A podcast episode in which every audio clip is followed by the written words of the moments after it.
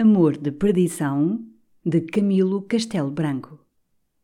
Capítulo 1 Domingos José Correia Botelho de Mesquita e Menezes, fidalgo de linhagem e um dos mais antigos solarengos de Vila Real de Trás-os-Montes, era, em 1779, juiz de fora de Cascais e nesse mesmo ano casara com uma dama do Passo, Dona Rita Teresa Margarida Preciosa da Veiga Caldeirão Castelo Branco, filha de um capitão de cavalos, neta de outro, António de Azevedo Castelo Branco Pereira da Silva, tão notável por sua jerarquia, como por um, naquele tempo, precioso livro acerca da arte da guerra.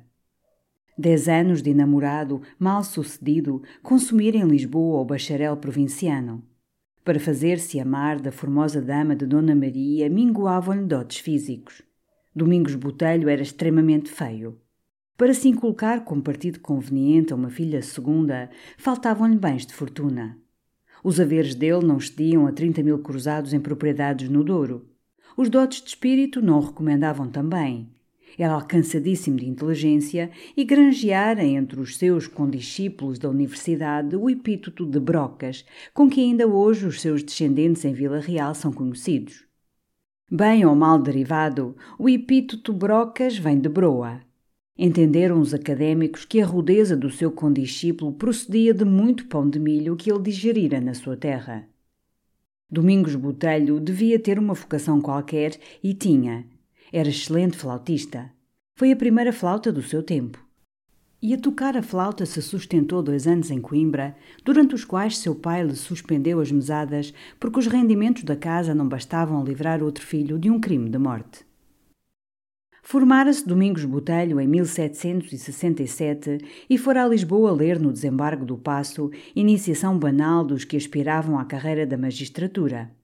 Já Fernão Botelho, pai do bacharel, fora bem aceito em Lisboa, e mormente ao Duque de Aveiro, cuja estima lhe teve a cabeça em risco na tentativa regicida de 1758. O provinciano saiu das masmorras da Junqueira e libado da infamante nódoa e até bem quisto do conde de Oeiras, porque tomara parte na prova que este fizera do prior de sua genealogia sobre a dos Pintos Coelhos do Bom Jardim do Porto. Pleito ridículo, mas estrondoso, movido pela recusa que o fidalgo portuense fizera de sua filha ao filho de Sebastião José de Carvalho. As artes com que o bacharel flautista vingou insinuar-se na estima de Dona Maria e Pedro III não as sei eu. É tradição que o homem fazia rir a rainha com as suas facécias e porventura com os trejeitos de que tirava o melhor do seu espírito. O certo é que Domingos Botelho frequentava o passo e recebia do bolsinho da soberana uma farta pensão, com a qual o aspirante a juiz de fora se esqueceu de si, do futuro e do ministro da Justiça, que, muito rogado, fiara das suas letras o encargo de juiz de fora de Cascais. Já está dito que ele se atreveu aos amores do passo, não poetando como Luís de Camões ou Bernardim Ribeiro, mas namorando na sua prosa provinciana e captando a bem-carença da rainha para amolecer as durezas da dama. Devia de ser, afinal, feliz o doutor Bexiga, que assim era na corte conhecido, para se não desconcertar a discórdia em que andam rixados o talento e a felicidade. Domingos Botelho casou com Dona Rita Preciosa. Rita era uma formosura que ainda aos cinquenta anos se podia prezar de o ser. E não tinha outro dote, se não é dote uma série de avoengos, uns bispos, outros generais, e entre estes o que morrera frígido em caldeirão de não sei que terra da morisma, glória, na verdade, um pouco ardente, mas de tal monta que os descendentes do general Frito se assinaram caldeirões. A dama do passo não foi ditosa com o marido molestavam-na saudades da corte, das pompas das câmaras reais e dos amores da sua feição em molde que emulou ao capricho da rainha. Este desgostoso viver, porém, não impedeu que se reproduzissem em dois filhos e três meninas. O mais velho era Manuel, o segundo Simão. Das meninas, uma era Maria, a segunda Ana e a última tinha o nome de sua mãe e alguns traços de beleza dela o juiz de fora de Cascais, solicitando lugar de mais graduado banco, demorava em Lisboa, na freguesia da Ajuda, em 1784. Neste ano é que nasceu Simão, o penúltimo dos seus filhos. Conseguiu ele, sempre balanceando da fortuna, transferência para Vila Real, sua ambição suprema. A distância de uma légua de Vila Real estava a nobreza da vila esperando o seu conterrâneo. Cada família tinha a sua liteira com o brasão da casa. A dos Correias de Mesquita era a mais antiquada no feitio, e as librés dos criados as mais surradas e traçadas que figuravam na comitiva. Dona Rita, avistando o préstito das liteiras, ajustou ao olho direito a sua grande luneta de ouro e disse: Ó oh Menezes, aquilo que é? São os nossos amigos e parentes que vêm esperar-nos? Em que século estamos nós nesta montanha? tornou a dama do passo. Em que século? O século tanto é dezoito aqui como em Lisboa. Ah, sim, cuidei que o tempo parara aqui no século XII. O marido achou que devia rir-se do xiste que o não lisonjeara grandemente. Fernão Botelho, pai do juiz de fora, saiu à frente do préstito para dar a mão à nora, que apiava da liteira e conduzi-la de casa. Dona Rita, antes de ver a cara do seu sogro, contemplou-lhe a olho armado as fivelas de aço e a bolsa do rabicho. Dizia ela depois que os fidalgos de Vila Real eram muito menos limpos que os carvoeiros de Lisboa. Antes de entrar na avoenga liteira de seu marido, perguntou, com a mais refalsada seriedade, se não haveria risco em ir dentro daquela antiguidade.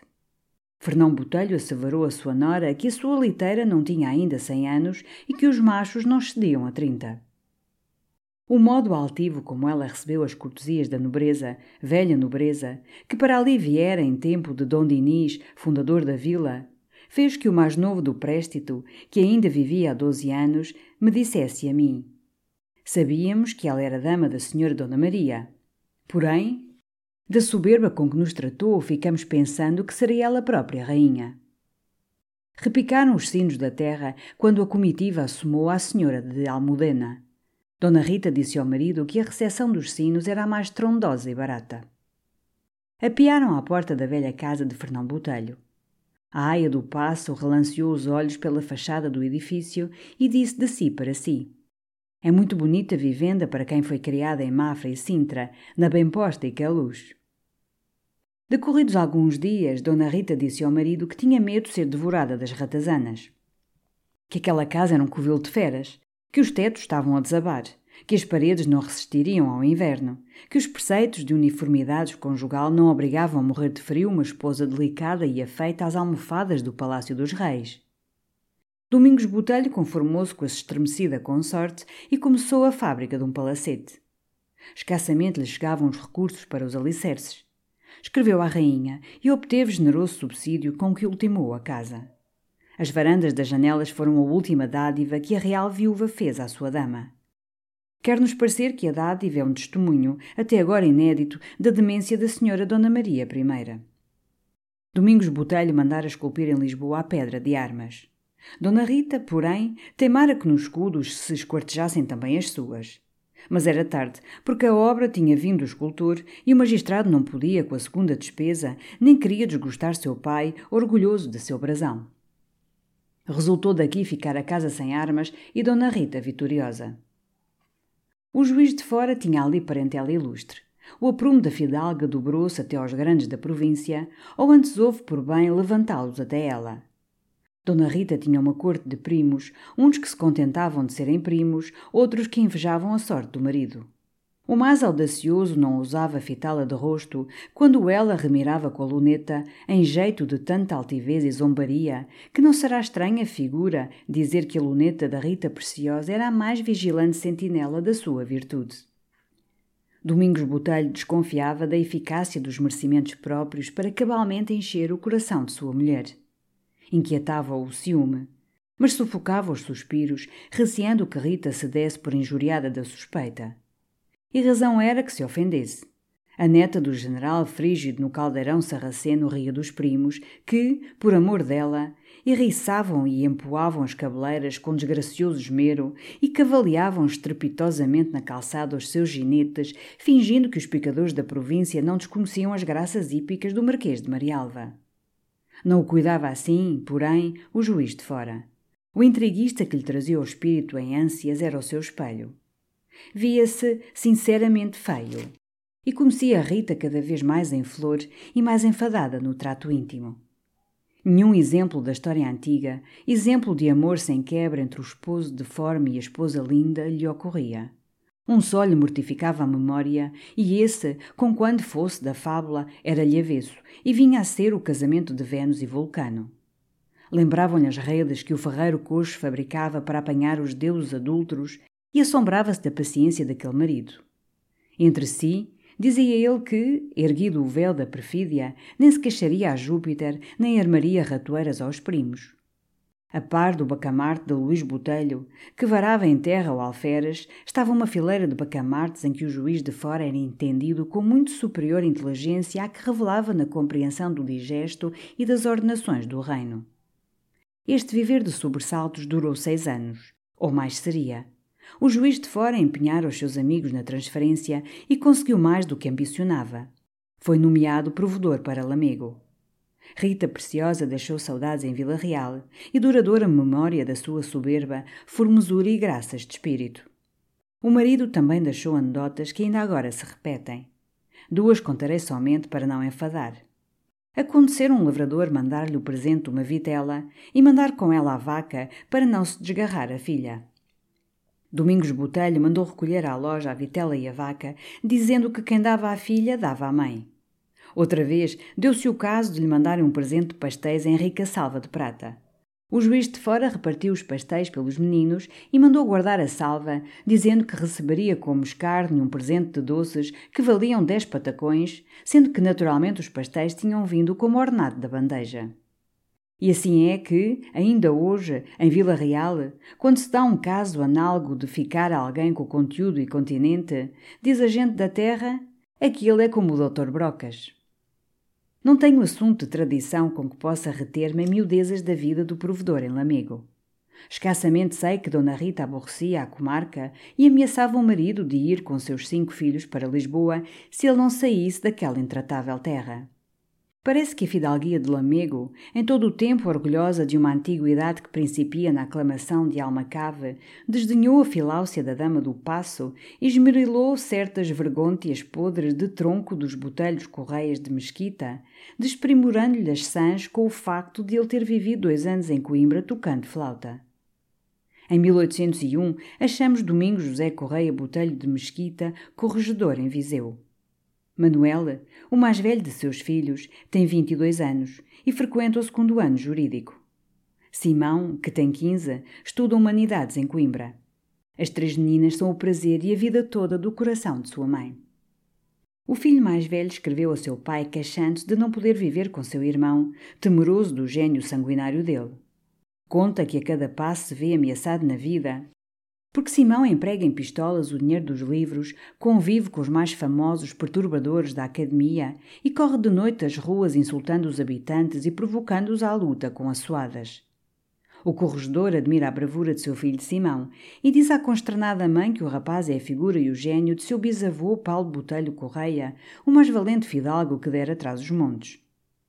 Manuel, cada vez mais aterrado das arremetidas de Simão, sai de Coimbra antes de férias e vai a Viseu queixar-se e pedir que lhe dê o seu pai outro destino. Dona Rita quer que seu filho seja cadete de cavalaria. De Viseu parte para Bragança Manuel Botelho e justifica-se nobre dos quatro costados para ser cadete. No entanto, Simão recolhe a Viseu com os seus exames feitos e aprovados. O pai maravilha-se do talento do filho e desculpa-o da extravagância por amor do talento. Pede-lhe explicações do seu mau viver com Manuel e ele responde que seu irmão o quer forçar a viver monasticamente. Os 15 anos de Simão têm aparências de 20. É forte de complexão. Belo homem com as feições de sua mãe e a corpulência dela. Mas de todo avesso engenho. Na plebe de Viseu é que ele escolhe amigos e companheiros. Se Dona Rita lhe censura a indigna eleição que faz, Simão zomba das genealogias e mormente do general Caldeirão que morreu frito. Isto bastou para ele granjear a malcrença de sua mãe. O corregedor via as coisas pelos olhos de sua mulher e tomou parte no desgosto dela e na aversão ao filho. As irmãs temiam-no, tirante Rita, a mais nova, com quem ele brincava puerilmente e a quem obedecia se ela lhe pedia, como eguices de criança, que não andasse com pessoas mecânicas. Finalizavam as férias quando o corregedor teve um grande dissabor. Um dos seus criados tinha ido levar a beber os machos e, por descuido ou propósito, deixou quebrar algumas vasilhas que estavam à vez no parapeito do chafariz. Os donos das vasilhas conjuraram contra o criado. Pancaram-no. Simão passava nesse ensejo e, armado de um foeiro que descravou de um carro, partiu muitas cabeças e rematou o trágico espetáculo pela farsa de quebrar todos os cântaros. O povoléu intacto fugira espavorido, que ninguém se atrevia ao filho do corregedor. Os feridos, porém, incorporaram-se e foram clamar justiça à porta do magistrado. Domingos Botelho bramia contra o filho e ordenava ao meirinho-geral que o prendesse à sua ordem. Dona Rita, não menos irritada, mas irritada como mãe, mandou, por portas travessas, dinheiro ao filho para que, sem detença, fugisse para Coimbra e esperasse lá o perdão do pai. O corregedor, quando soube o expediente de sua mulher, fingiu-se sangado e prometeu fazê-lo capturar em Coimbra. Como, porém, Dona Rita lhe chamasse brutal nas suas vinganças e estúpido juiz de uma rapaziada, o magistrado desenrogou a serenidade postiça da testa e confessou tacitamente que era brutal e estúpido juiz. Millions of people have lost weight with personalized plans from Noom, like Evan, who can't stand salads and still lost 50 pounds. Salads generally for most people are the easy button, right? For me, that wasn't an option. I never really was a salad guy. That's just not who I am. But Noom worked for me. Get your personalized plan today at Noom.com. Real Noom user compensated to provide their story. In four weeks, the typical Noom user can expect to lose one to two pounds per week. Individual results may vary. When you need mealtime inspiration, it's worth shopping Kroger, where you'll find over 30,000 mouth-watering choices that excite your inner foodie. And no matter what tasty choice you make, you'll enjoy our everyday low prices, plus extra ways to save, like digital coupons worth over $600 each week. You can also save up to $1 off per gallon at the pump with fuel points. More savings and more inspiring flavors make shopping Kroger worth it every time. Kroger, fresh for everyone. Fuel restrictions apply.